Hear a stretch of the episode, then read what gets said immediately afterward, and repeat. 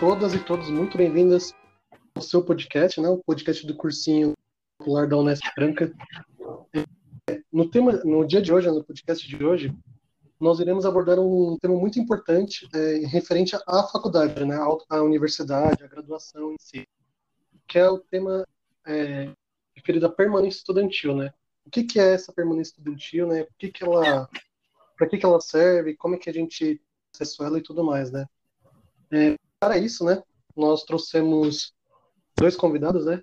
Que já já vão se apresentar, né? Primeiro vou me apresentar também, porque eu acabei esquecendo. É, eu sou o Gabriel, ou seu dito, né? Professor de História do cursinho e também coordenador e também podcaster agora do cursinho. E hoje eu vou fazer aqui essa mediação aqui nesse, nessa conversa que a gente vai ter. Aí vocês, vocês podem se apresentar agora. Oi, gente. Espero que estejam todos bem. Meu nome é Natália Galvão. Eu sou estudante cotista e de permanência de, do Direito da Unesp de Franca. Também sou fundadora e representante discente da Comissão Local de Permanência Estudantil e acho que por isso que estou aqui para conversar com vocês hoje e coordeno o núcleo de estudantes petistas também aqui do campus, e já fui professora de geopolítica no ano de 2016 e 2017, e coordenadora do cursinho seu no ano de 2017. Ou seja, eu sou quase um dinossauro da Unesp, mas estamos aí, e hoje eu colaboro como membro do cursinho, mais distante do que eu queria estar, mas estou aqui total, total disposição sempre.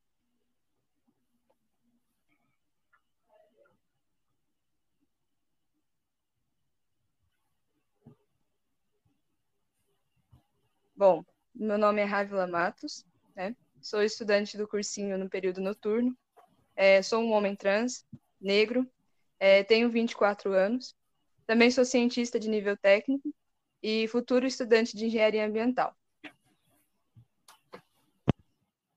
Beleza. Algumas dúvidas? Opa, faz de novo, desculpa, eu tinha terminado de falar já. Desculpa, falei. Pode repetir? Tranquilo. Eu vim para tirar algumas dúvidas, né? Porque a gente não, a gente fica muito focado em querer passar no vestibular, né? Mas a gente precisa também se preparar.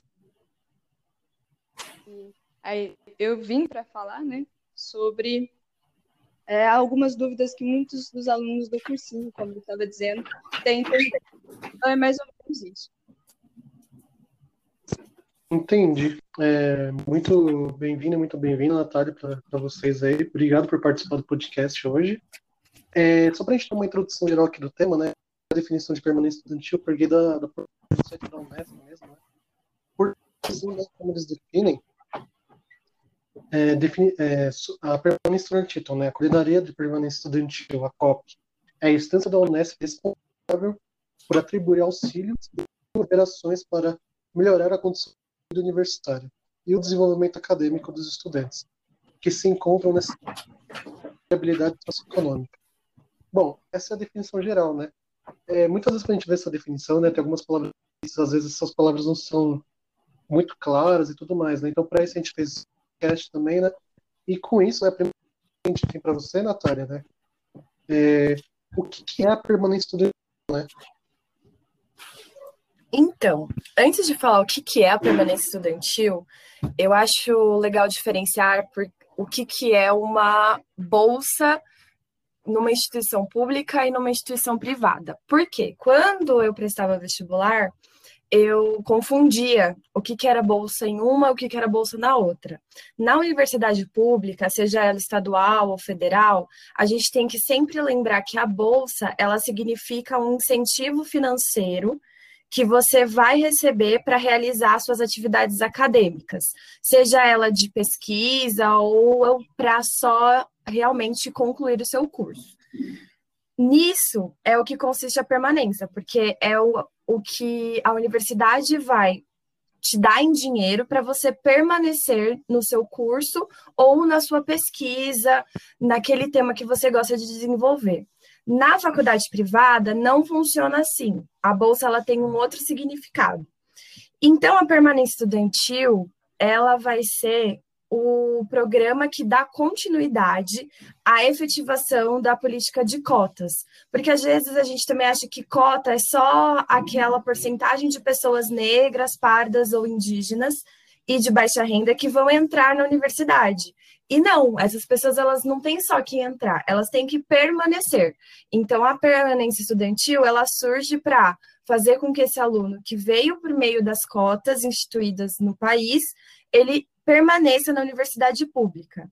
E aí tem as condições necessárias para concretizar esse direito de ter um diploma superior na universidade que ele quiser e não só naquelas que a gente tem acesso por não ter dinheiro. Perfeito. É, agora eu vou passar o, a pergunta agora para o Adla, né? Pode fazer sua pergunta. Ah, Adla, né? desculpa. Pode fazer sua pergunta tudo mais. Bom, é, a respeito então disso, é, eu gostaria de saber é, quais são né, os tipos de. Ah, os tipos que a gente tem de bolsas para poder permanecer dentro da faculdade. Então, os tipos, eles funcionam da seguinte maneira: cada universidade vai ter uma modalidade de, de bolsas. E aí, aqui eu vou falar das modalidades que eu tenho contato, que são da, as da Unesp. Mas eu sei que, tipo, na USP tem algumas muito parecidas com as nossas, mas tem outras também. E assim, nas federais, a mesma coisa. Inclusive, gente, pesquisem, porque nas federais, os auxílios, eles são melhores do que nas universidades estaduais. Na Unesp, a gente tem, eu dividi em dois blocos. Os, mais, os, os auxílios mais comuns e os auxílios menos comuns. Os mais comuns são o auxílio aluguel, que é um valor de 350 reais, o auxílio moradia, que tem naqueles campos onde a gente tem o prédio da moradia ou uma casa, que é a moradia estudantil do campus, o auxílio alimentação, que gira em torno de 120 reais, e o auxílio socioeconômico, que é a união do auxílio aluguel com o auxílio alimentação, que fica no valor de 470 reais. Para quem é estudante da moradia e a moradia do campus não fica próximo ou dentro da, do campus da Unesp, a universidade também oferece um auxílio passe ou um auxílio condução, que é para você conseguir pegar o, o ônibus da, da sua moradia até o espaço da universidade. E aí tem os auxílios menos comuns, que vocês, se vocês entrarem no site da Unesp e colocar permanência estudantil, vai aparecer a lista com esses também, que é o auxílio provisório, que é concedido para casos de estudantes que estão em extrema vulnerabilidade e não conseguem se manter na cidade que foram aprovados durante a realização do processo seletivo da permanência. Também tem o auxílio especial, que é destinado aos alunos, os estudantes de PCD, que são as pessoas com deficiências, ou aos estudantes com mobilidade reduzida. E além disso, a gente tem o auxílio provisório, que ele é instituído em situações específicas aí que não foi ainda destinado dinheiro para a Unesp fazer a distribuição, e o auxílio creche. O auxílio creche, ele tem algumas especificações mais é, detalhadas, assim, porque não é todo campus que tem o CCA, que é a creche do, das Unesps, e dentro dessas creches, só 15% das vagas são destinadas aos estudantes, mas aí varia também de acordo com o funcionamento dessa unidade, se, se a creche funciona em período integral e noturno ou só integral. Então, ele é um auxílio mais específico que precisa ser estudado se você é, por exemplo, uma mãe solo ou um pai solo. E aí são todos esses auxílios que a Unesp oferece hoje em dia. Tem é, eu tenho uma pergunta dentro dessa pergunta, que você citou a moradia estudantil. O que, que você poderia explicar para o que, que ela seria?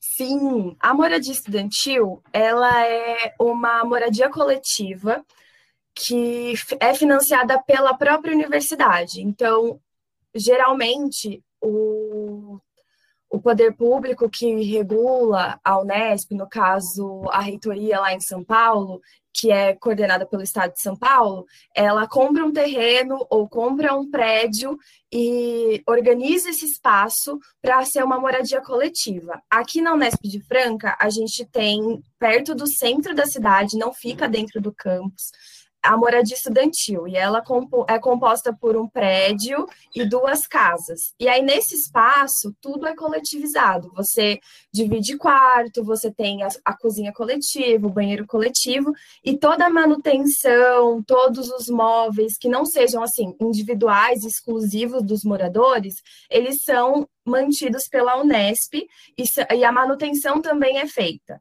Então, toda vez que tem aprovação de orçamento do campus, discussão de para onde vai o dinheiro que o Estado enviou para o campus de Franca, a moradia ela está dentro desses gastos e, e são pensadas melhorias para esse espaço também. Perfeito. Ávila, quiser fazer mais uma pergunta, pode fazer. A respeito da moradia você disse, né? É, uhum. Eu queria saber se são todos os campos da Unesp que têm ou alguns não possuem esse tipo de moradia.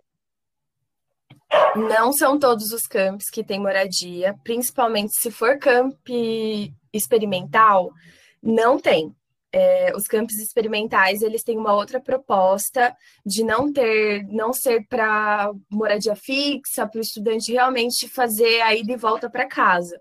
Então, esses campos eu tenho certeza que não tem moradia estudantil.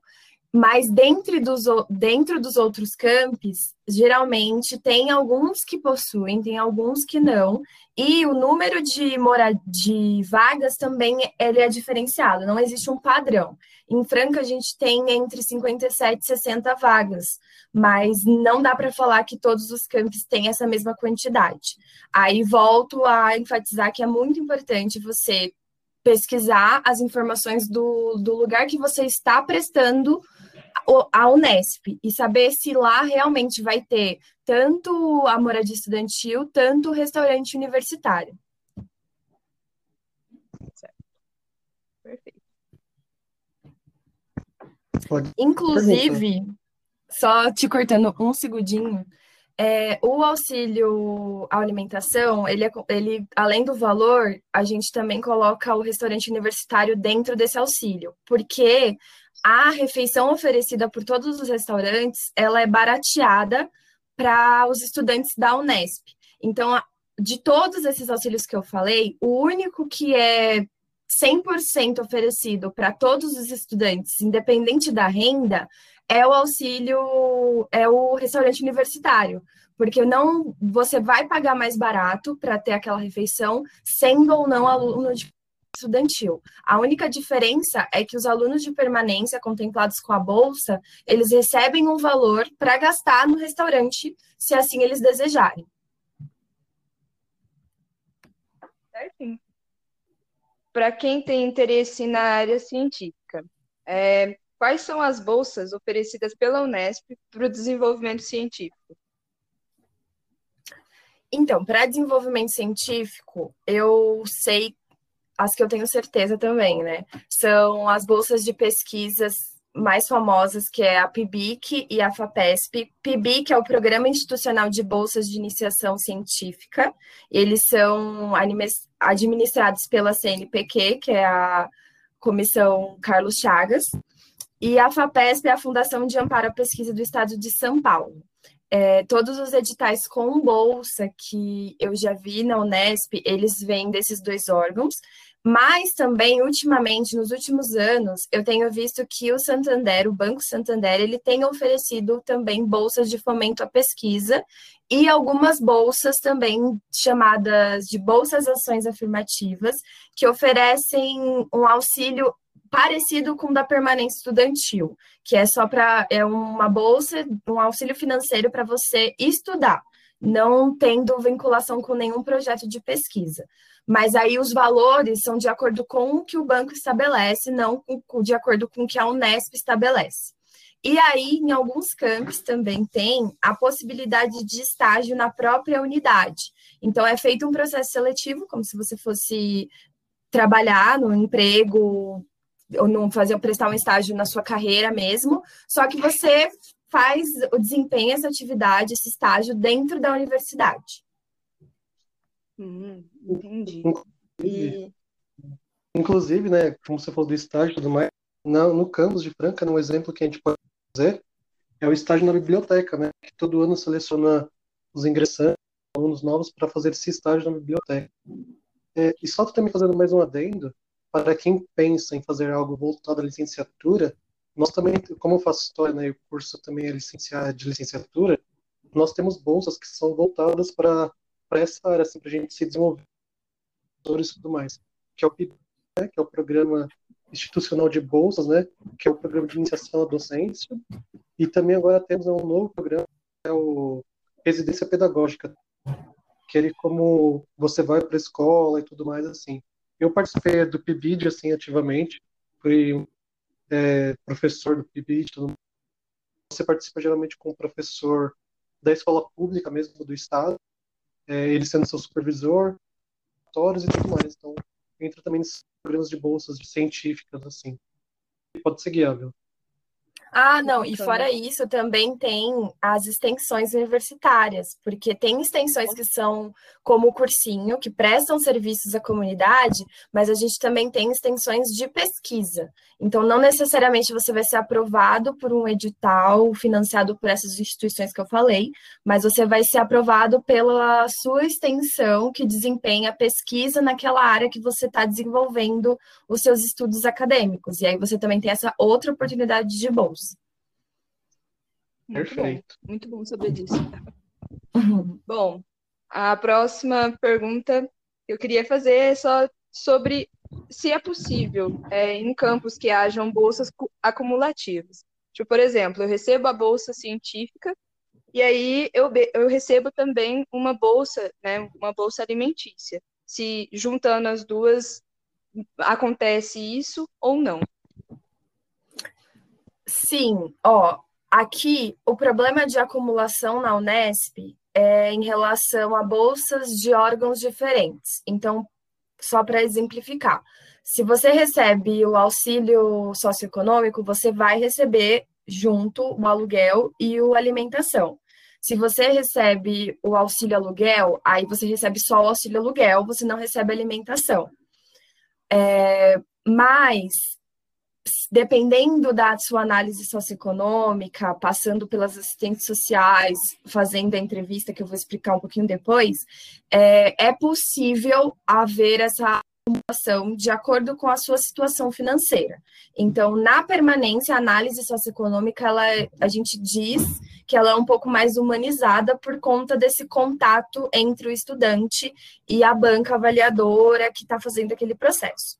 Agora, no que diz respeito a acumular uma bolsa de pesquisa com o auxílio socioeconômico, independente da modalidade que seja, é mais difícil. Na Unesp, a gente tem previsões é, legislativas, assim, legais, na, na, na regulamentação do, da universidade, que proíbem essa acumulação.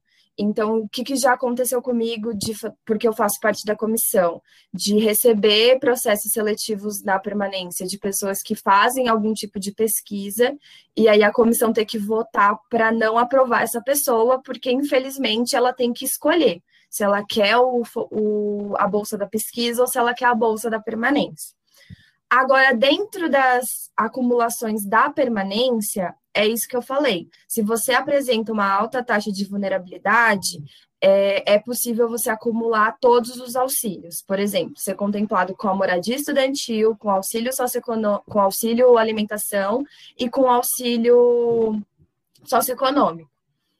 Então, acaba que na permanência você tem mais garantias do que se você pegar só a bolsa de pesquisa. E aí entra as bolsas do Santander. As bolsas do Santander, algumas têm essa previsão no edital que você não pode receber nenhuma outra bolsa, e algumas têm previsão de que está tudo bem se você acumular com outras bolsas. E aí, por que que tem toda essa, ai, não acumular, acumular e tudo mais? Porque, infelizmente, a demanda, ela é muito maior do que o dinheiro que tem para financiar todos esses estudantes. Então, muitas das vezes na comissão, a gente não, de, não acumula, não porque a gente não entende que as condições daquela pessoa é, não são necessárias para ter uma acumulação ou para destinar uma segunda bolsa para ela. Pelo contrário, é porque existem uma lista de muitas vezes de mais de 50 pessoas esperando ter um acesso. E aí a gente fica nessa, é, nessa indecisão de dar a bolsa para alguém que já tem ou dar para quem não tem nada e a permanência, porque a gente precisa que as pessoas estejam nesse espaço. Então a gente sempre avalia todos esses fatores na hora de acumular ou não acumular. Entendi. E você tem, é, assim, se você tem em mãos, né, alguns campos onde isso é possível acontecer, né? Aí a gente faz uma divisão mais geral. De, geralmente nos campos, no, nos campos de humanas, os auxílios eles são eles, te, eles ganham um viés mais político. Como assim? Aqui na Unesp de Franca, por exemplo, a gente, por, por disputa política, conseguiu manter o auxílio aluguel.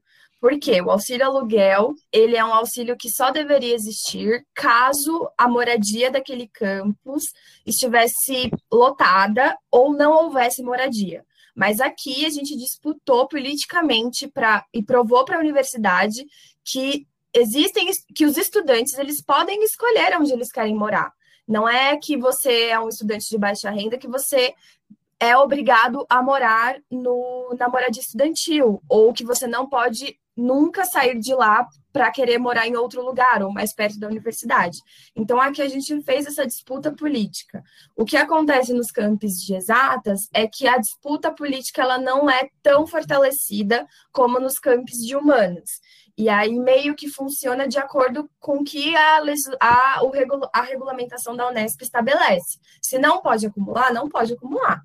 Se pode acumular, pode acumular. Então, tem muito desses embates. Geralmente, o que, que a gente recomenda é os estudantes aprovados, os calouros, sempre procurar saber quem são os responsáveis pela, pelo processo seletivo daquele camp para poder tanto ter contato direto com a pessoa que você precisa pedir informação e tanto para você ter essa conversa mais próxima sobre as demandas dos estudantes. E aí também vale muito, muito, muito a força do movimento estudantil, porque só as funcionárias é, que realizam o processo seletivo, elas, só as servidoras, elas não têm esse poder, essa força tão, tão é, presente de disputar com a universidade para quem ela dá ou não os acessos.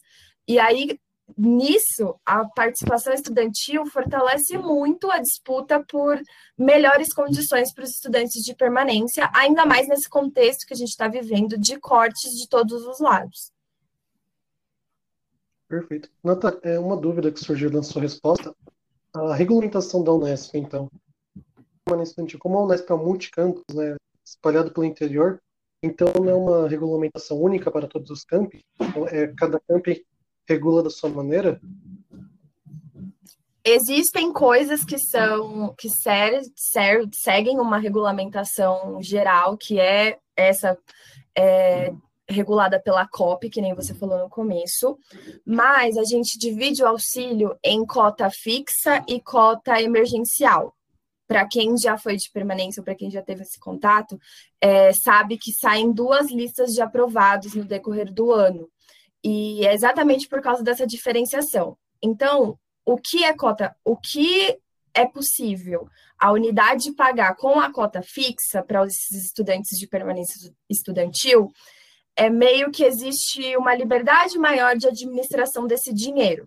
E aí fica na responsabilidade da unidade fazer uma distribuição de acordo com a demanda que ela lida ali. Só que com a cota emergencial, isso não acontece, porque ela é imprevisível, ela vem da sobra de dinheiro de outros campos ou de outros espaços que a reitoria investiu dinheiro e não precisou tanto daquele dinheiro naquele espaço. E aí ela já vem, assim, definida para o número de pessoas que faltou auxílio permanência. Então, quando, por isso que dá essa disputa que eu acabei de falar, ela se dá muito em cima da cota fixa, porque você consegue pressionar diretamente a direção do seu campus para fazer uma distribuição equivalente às suas demandas.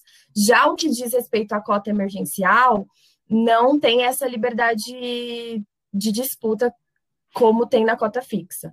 E ainda assim, a regulamentação da COP, ela tem as suas proibições, ela tem o que pode e o que não pode ser feito. E por estar sempre com o Tribunal de Contas, com toda essa responsabilidade de ser um dinheiro público, é, essa regulamentação ela é levada muito a sério. Então, todas as, as medidas que a gente tenta é, melhorar aqui em Franca, em outros campos, elas sempre levam em conta essa regulamentação, porque no final das contas ninguém quer ser processado por estar tá fazendo má administração ou por estar, tá, sei lá, roubando a União, por exemplo.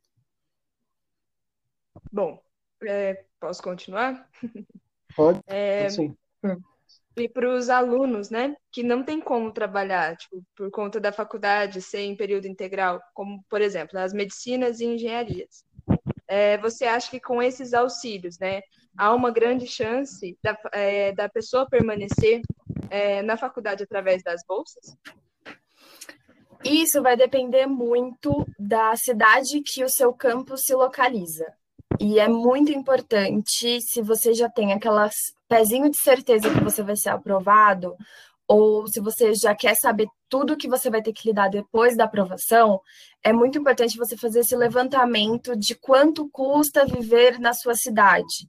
Porque, por exemplo, eu venho de São Paulo, eu tenho um gasto em São Paulo muito, muito maior do que eu tenho em Franca. Quando eu cheguei aqui em 2016, eu achei que eu não teria capacidade de me manter aqui com os auxílios, porque os auxílios, na minha perspectiva de São Paulo, eram muito pouco, era uma, uma, uma renda muito baixa. Porém, o, a renda, os preços de Franca, eles também não são altos, eles não são altos como São Paulo. E aí, esse valor da bolsa de 470 reais sempre foi algo que deu para viver. Não dá para viver com luxo. Óbvio, não dá para a gente cometer excessos. Quem é permanência tem que ter todo um planejamento financeiro muito consciente dos seus gastos, porque não dá para você só receber, receber a bolsa e torrei o dinheiro, porque infelizmente ele chega quase na metade do mês e é tudo que você tem para se manter até o mês seguinte. Então, é muito de depende muito dessa diferença de cidade para cidade, de quanto que você vai gastar para sobreviver dentro daquele espaço. É, eu não tenho experiência, não conheço, não tenho como não conheço pessoas que têm curso, que façam, façam cursos integrais na Unesp e não e dependam das bolsas para sobreviver. Mas, é, inclusive, eu vou indicar no final, tem um perfil no Instagram que está fazendo um resumo de todos os campos, como funciona a permanência estudantil nesses campos e quais são os auxílios que esses campos oferecem. E aí dá para você ter uma base, se basear e saber como é, se é, permanecer nesses, nesses espaços. Mas aí entra tudo que eu falei anteriormente. Às vezes, não dá para acumular com uma bolsa específica da FAPESP, mas se você prestar uma bolsa de um estágio simular, de um estágio acadêmico, você consegue ter tanto o valor da permanência, tanto o valor do estágio, e aí você tem uma renda maior. Então, dá para ir fazendo esses quebra-cabeças para você que para quem não tem a possibilidade de estudar e trabalhar, ter como se manter de uma maneira digna também. É, isso é bem importante que você falou, porque aqui mesmo na região de Franca, na região toda, assim, se a gente pega comparar Franca a Ribeirão Preto, os gastos que se tem lá, o custo de diferente de um para o outro, né? Ribeirão Preto sendo muito mais caro do que a própria Franca em si. Se eu não me Sim. engano, é, me corrija se eu estiver errado, por favor, eu acho que não tem é, não, não sei se seria a palavra certa revisão. Não tem uma revisão da bolsa desde 2016, 2012, alguma coisa assim, que o valor está alterado, né, corrigido pela inflação, mais ou menos. Isso mesmo. É, é, a revisão ela é quase inexistente. A gente conseguiu com muito custo no ano passado é, aumentar o auxílio alimentação com muita, muita briga mesmo, gente. A gente ganhava em torno de 75 reais para gastar com alimentação no mês. Pensa, pensa aí você que faz compra no mercado ou que vai com seus pais ao mercado e tenta fazer uma compra mensal com 75 reais. É impossível, sinceramente, sendo muito sincera. E aqui no, na nossa cidade, que o restaurante universitário custa quatro reais, também fica você só almoça, basicamente, fica nesse, nesse jogo de cintura. E aí a gente, com muito custo, conseguiu aumentar esse subsídio para 120 reais, que não é o ideal, porque se, quem é aí das exatas, se fizer as contas, ai, quanto que precisa para pagar um aluguel, quanto que precisa para fazer uma compra mensal, vai saber, vai ver que esse valor ele não não fecha, essa conta não fecha, mas já melhorou do que a gente tinha antes. É muito pouco, né? É muito e a gente pouco. também pega as notícias recentes também, acho que foi o STF, né? Teve um reajuste salarial, acho que de 16%, né? O salário do que já era alto ficou ainda mais hum. alto né? para quem está no topo, enquanto a gente vê as bolsas, né, para quem precisa realmente sendo deixado de lado, assim, né?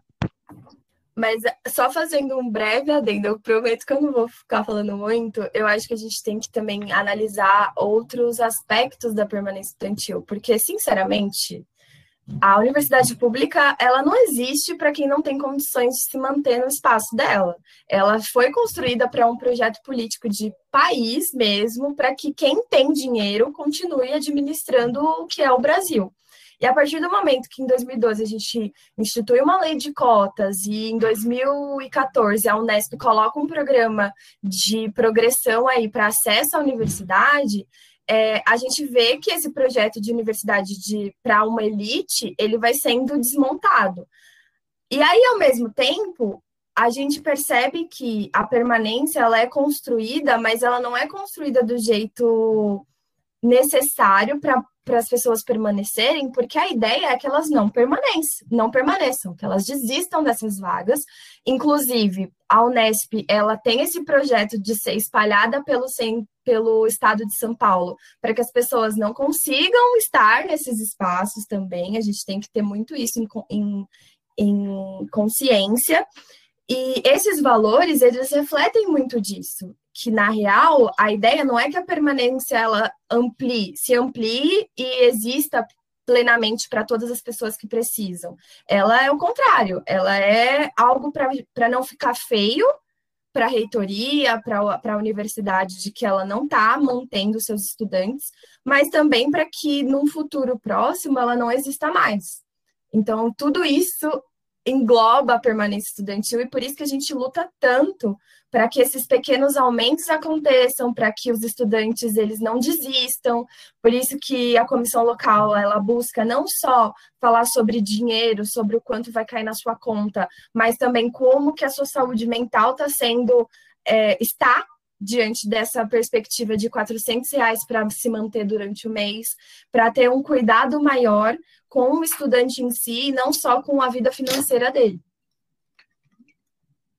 Exatamente, né? É, parece que a impressão que passa, né, quando a gente vê tudo isso, é que a Unesp, é como se a Unesp fala, né, universidades no gerais, né, falasse assim, ó, a gente tentou, né, foi desse jeito, mas dá para fazer uhum. muito mais ainda. É, se quiser fazer mais uma pergunta, pode mandar.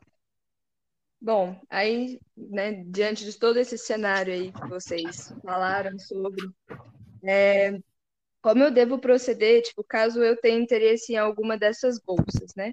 E, tipo, se cada uma tem um processo diferente, é, se você puder dar uma explicação, né, sobre algumas aí que você tem acesso, é, porque só dando um parênteses aqui para quem está do outro lado, né, tipo que está prestando vestibular, está tentando entrar, é, a gente se preocupa, né, e para se preparar para que lado a gente corre, porque talvez não tenha o dinheiro que precisa para tentar ficar. Sim. Olha, gente, eu vou ser bem sincera com vocês. As coisas elas melhoraram muito, porque quando eu cheguei em e não, eu não tô falando assim, de, parece que eu vou falar de 50 anos atrás, né? Não, eu estou falando de 2016. Fazem quatro anos, se eu não errei a conta. Eu cheguei eu, e assim, você você saber ter alguma informação sobre permanência estudantil em 2016 era muito difícil. Você tinha que chegar nos espaços certos, pelo menos aqui em Franca, porque não era divulgado os editais, não eram falar, não era falado, as pessoas não sabiam. E pensa comigo, eu não venho de um espaço de escola, de família, que me ensinou o que é uma universidade pública, que me apresentou as, essas modalidades de bolsa. Então, eu cheguei aqui com a mentalidade de que bolsa é desconto, é o que eu não vou pagar. Se eu já não pago a universidade pública, então não existe bolsa. O que, que é isso? Que bicho é esse? E aí eu lembro que quando eu cheguei, uma pessoa jogou, uma veterana minha jogou assim no ar: ah, existe uma bolsa de permanência, pá.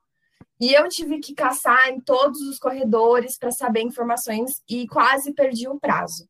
Hoje, graças ao, à tecnologia, ao universo, ao que você acredita, esse acesso à informação melhorou muito. Ainda não é o ideal, ainda não é o que eu, Natália, acho ideal, mas já é muito mais fácil você ter contato com o calendário, com o formulário, e aí fica mais próximo do estudante de que precisa desses acessos ter informação. Então, como que acontece? Para as bolsas de pesquisa, você tem que ficar sempre esperto nos editais semestrais ou anuais. E também prestar atenção se ele é um edital com bolsa ou sem bolsa, porque se a ideia é você ser financiado para pesquisar, você precisa de uma bolsa.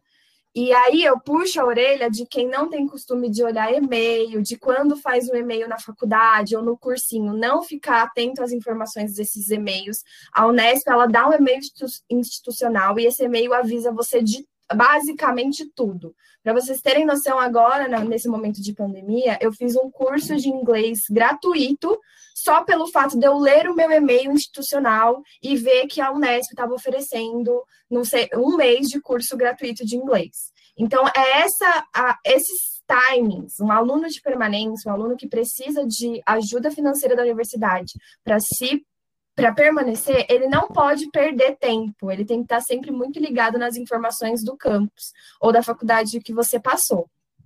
É, porque é lá que vai constar essas informações e também é importante saber navegar no site da sua universidade.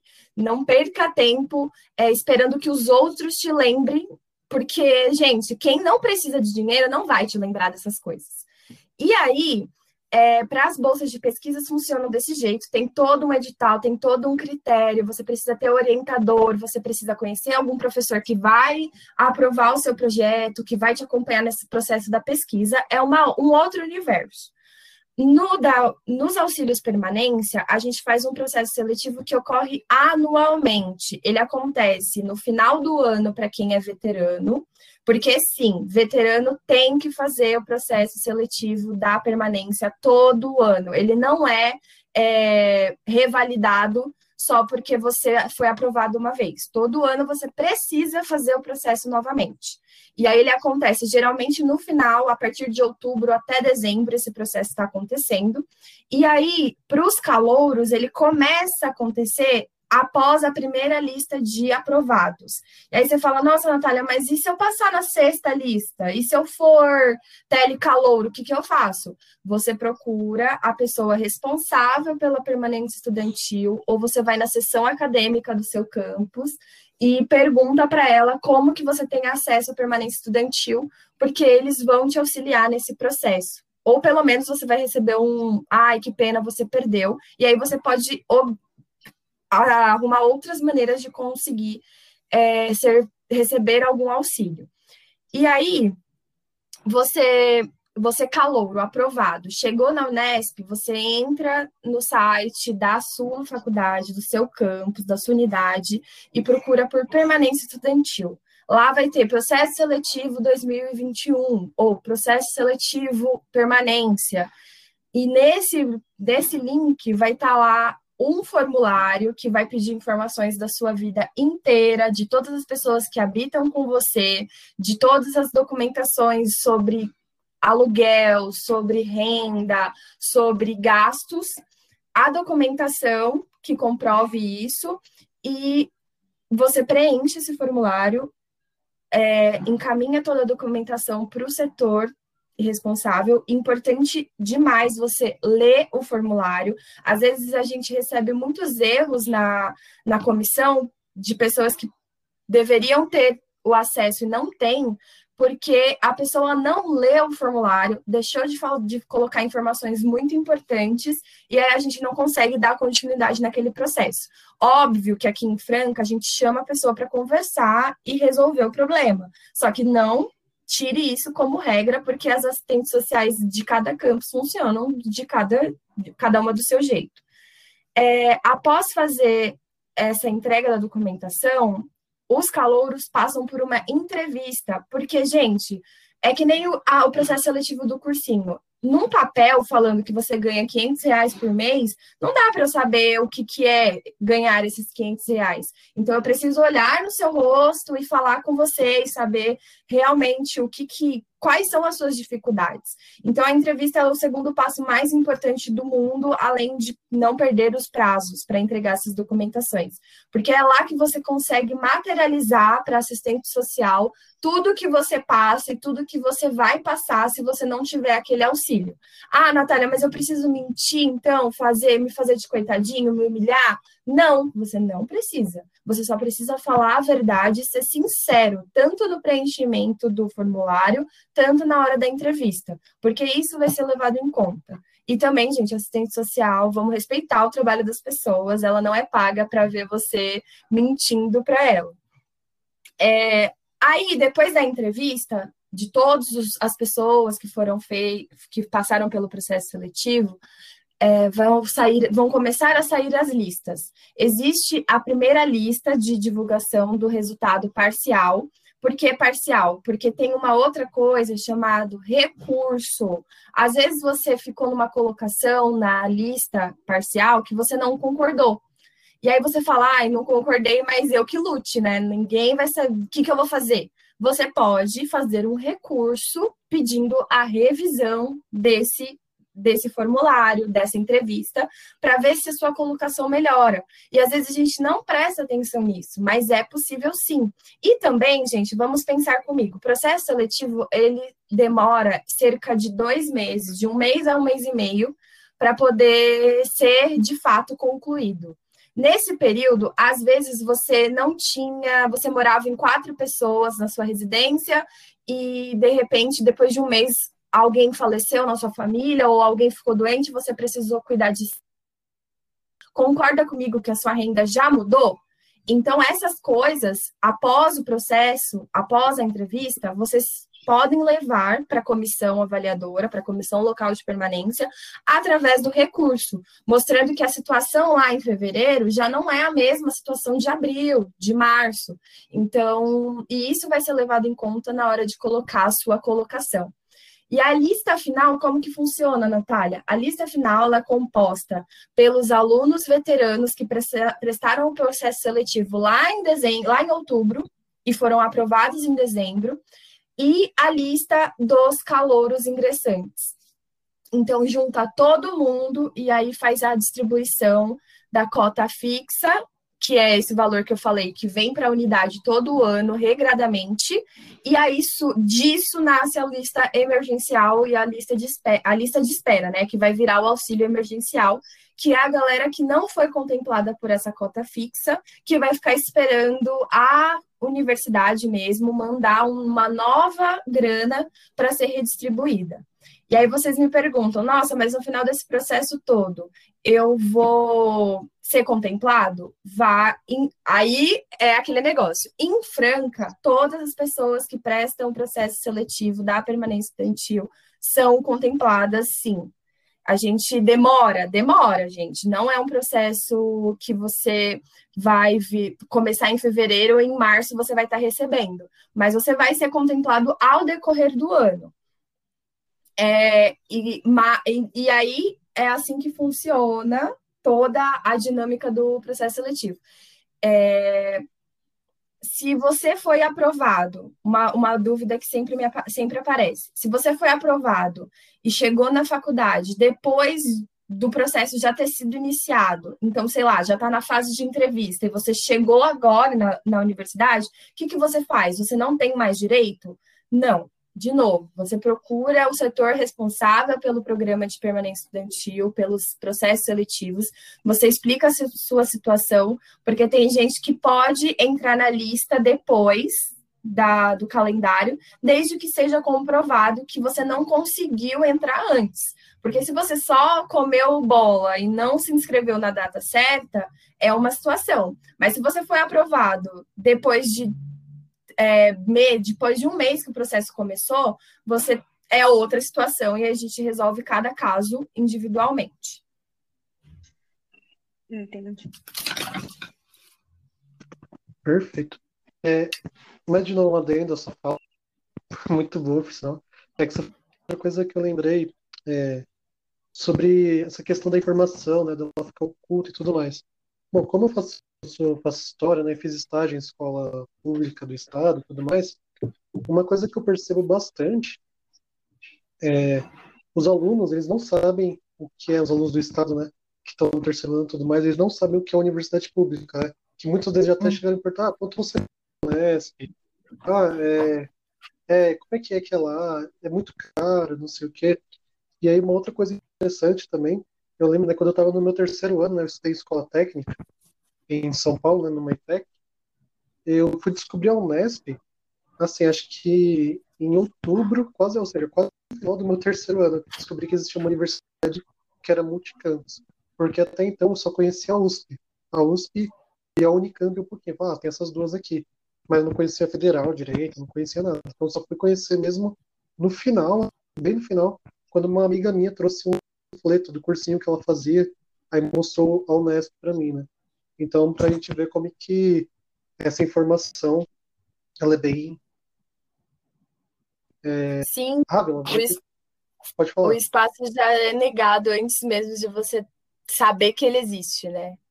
E Exato. se eu posso dar uma dica sobre todo esse processo que a gente está conversando hoje é, gente, não tenha medo de perguntar as coisas, não tenha medo de ir nos lugares. Eu sei que é difícil, eu passei por isso, e você fica muito constrangido de chegar do nada, de perguntar as coisas do nada, de expor a sua situação financeira, econômica do nada, mas é o fundamental para você não perder a sua vaga. E eu acho que depois de ter passado por um ano, dois, três anos, que foi o meu caso, tentando ser aprovada num curso numa universidade pública, tudo que a gente puder fazer para não perder a nossa vaga é válido.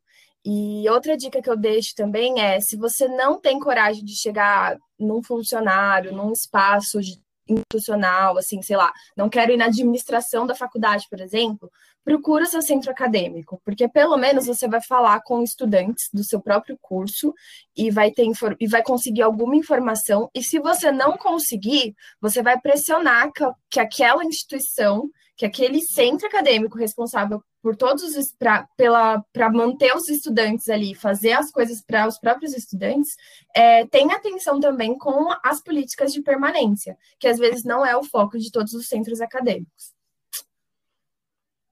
Exatamente. É, Rábila, você tem mais uma pergunta? Não, nenhuma pergunta, né? Tipo, acho que esclareceram todas.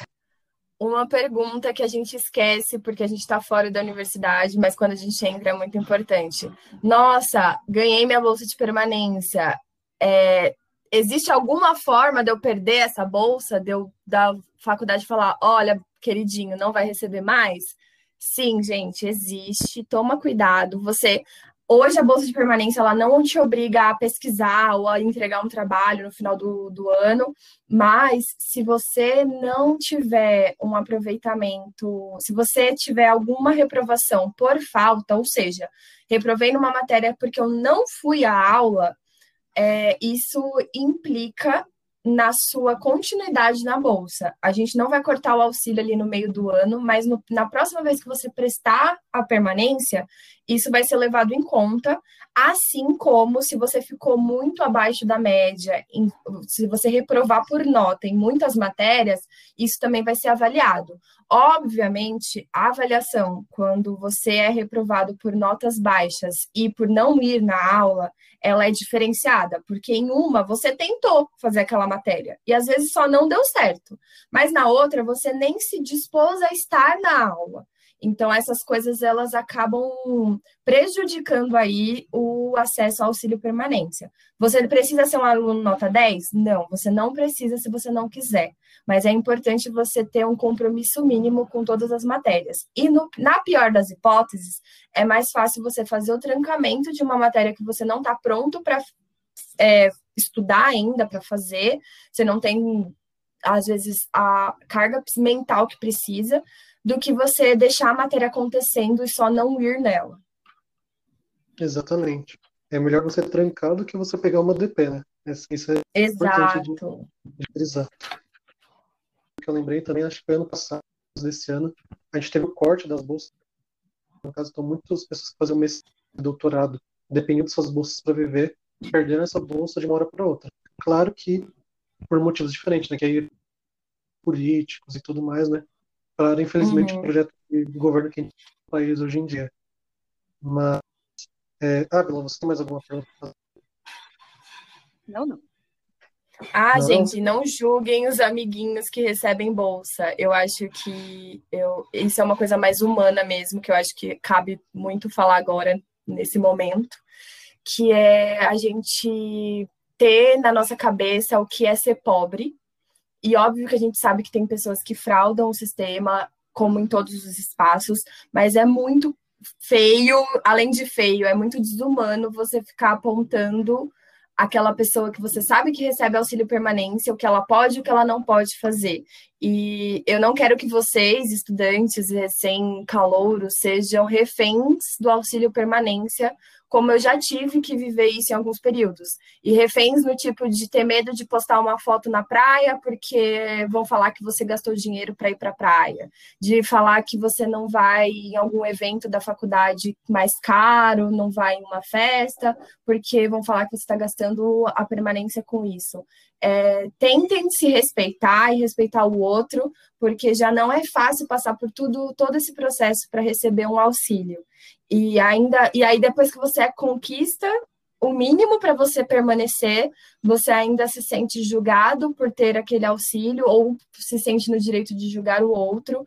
É só algo que não vale a pena. Tipo, tenta focar em outras coisas e não na perseguição aí do cos pobre ou na régua da pobreza para saber se as pessoas estão gastando direito, dinheiro delas ou não. Eu acho que isso vale a pena prestar atenção, porque acontece, então também esteja preparado para passar por uma situação dessa.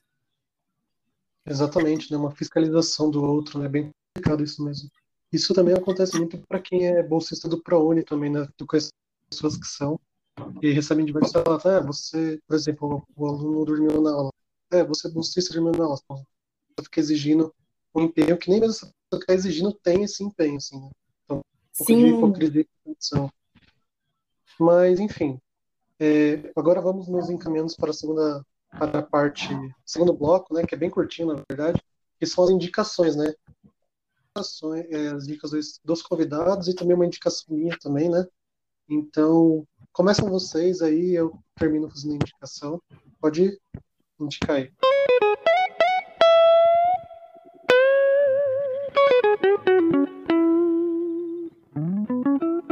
Pode ser eu? Pode, Pode já falei muito. eu vou indicar algumas coisas, né? É, a questão é, mais de incentivo para alguns alunos, que é o que eu também estou usando, principalmente nessa fase de pandemia, é, é a música do Emicida, né? Que é Amar El. É um filme muito bom que é O Menino que Descobriu o Vento, é, que mostra toda uma, uma, uma, uma visão que ele tem, né? Que ele sofre bastante, que vem da África, não tem tanto muito a ver assim com o Brasil, mas é dentro dessa, dessas possibilidades que às vezes a gente acha que a gente não é capaz, que a gente não vai conseguir, é justamente por causa desses, desses obstáculos, dessas dificuldades. E um livro, né, muito bom, que eu gosto muito, às vezes, de ler, que é, é, é um livro, na verdade, é, é, que fala sobre a vulnerabilidade. Né? Então, ele chama. Só um minutinho. Que ele se chama. Uh, é, o campo de girassóis. Então, quando você estiver uh, naquele momento de dificuldade, às vezes achando que não há nenhuma luz, nenhum momento de, é, de inspiração mesmo, é, leia esse livro porque vale muito a pena.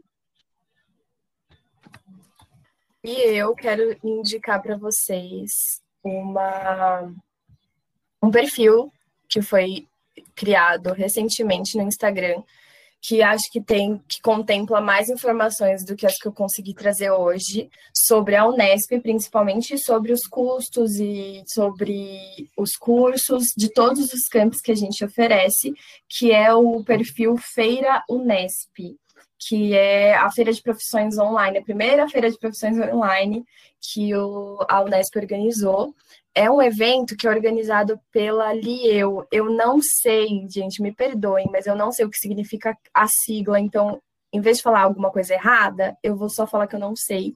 Mas ela reúne algumas atléticas, enfim, e é um trabalho que eu venho acompanhando há uns tempos e está muito bonito, porque traz informações muito úteis de cada campo campo, campus, cada campus, e fala e explica tanto dos cursos, tanto da permanência, explica o que, que, cada lugar oferece, como que funciona e traz algumas dicas. Então tá um perfil muito completo, muito legal, eles atualizam sempre. Eu acho que já é um bom lugar para você começar suas pesquisas sobre os campos que você tem interesse em conhecer. A gente vai deixar o arroba também, também as, as edições do Ávila também aí no, no, na descrição do episódio, né? E eu também vou indicar, né? Vou indicar uma música, na verdade.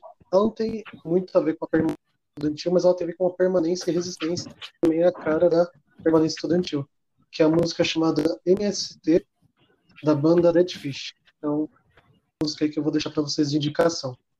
É, eu quero agradecer de novo a vocês a é, Ávila e Natália, por terem participado, terem tudo para vir aqui dar uma contribuição. É, a gente percebe que o tema permanência estudantil é muito importante, né? principalmente para manter as pessoas que precisam estar na faculdade, na faculdade, né? Isso está mais do que claro, né? Eu fico feliz, você falou que de 2010 para cá melhorou, né? Porque uhum. nosso país, de 2010 para cá muita coisa piorou. Então a gente fica feliz poucas coisas que melhoram, né? Isso é muito importante. É, quero agradecer também um cursinho, né, o seu, para disponibilizar esse espaço para a gente ter esse debate e tudo mais, sim, foi bem legal. É, e é isso, gente. Muito obrigado, viu, vocês dois. Se vocês querem fazer alguma consideração final, falar alguma coisa, por favor. Por mim tá tudo bem. Foi muito esclarecedor e aliviou um pouco, né? Porque principalmente nessa questão de estar tá indo para um futuro incerto, que a gente não sabe exatamente o que esperar, o que fazer, vive cheio de dúvidas e saber de alguém que está vivendo essa realidade é muito bom, porque acalma, né, tipo, muitas das nossas aflições e ansiedades que a gente tem a respeito da faculdade. Bom, gente, eu amo participar dos projetos do cursinho. Eu, sério, não tenho nem palavras para dizer o que foi receber esse convite. Fico muito feliz de vocês ainda lembrarem de mim, porque, para quem está ouvindo esse podcast, eu estou no quinto ano, quase saindo da faculdade, e está sendo muito bonito ver aonde o cursinho está chegando e como está chegando. E acho que o podcast ele abre outras fronteiras e é muito bom estar aqui para falar de um assunto que eu me importo muito, que sempre fez parte da minha vida, que se eu permaneci até o meu quinto ano foi graças à permanência estudantil e a esse mundo que abriu a partir do momento que eu recebi esses auxílios. E eu fico, desde aqui, só um convite para os professores, para quem é estudante da Unesp de Franca e tiver interesse em participar dessa comissão que eu participo hoje. É, daqui a pouco vence o nosso mandato e a gente vai precisar de novos estudantes da Unesp que se preocupem com permanência estudantil para estar fazendo parte. Então, façam parte desses espaços, porque a gente constrói muito e a gente também conhece outros espaços da faculdade que não diz respeito só às aulas, só aos professores. E isso faz muita diferença também, constrói muitas redes aí para a nossa vida futura. Eu agradeço muito estar aqui com vocês. Espero que vocês gostem. E qualquer dúvida sobre permanente estudantil, sobre bolsas, principalmente do campus de Franca, de Franca, não se sintam nem um pouco intimidados em me procurar. Pode mandar mensagem onde for possível, que eu vou estar sempre pronta para responder todas as dúvidas de vocês. Perfeito, Natália. É, esse não foi o meu, esse foi o nosso, seu. Muito obrigado para quem ouviu até aqui. Até a próxima e tchau.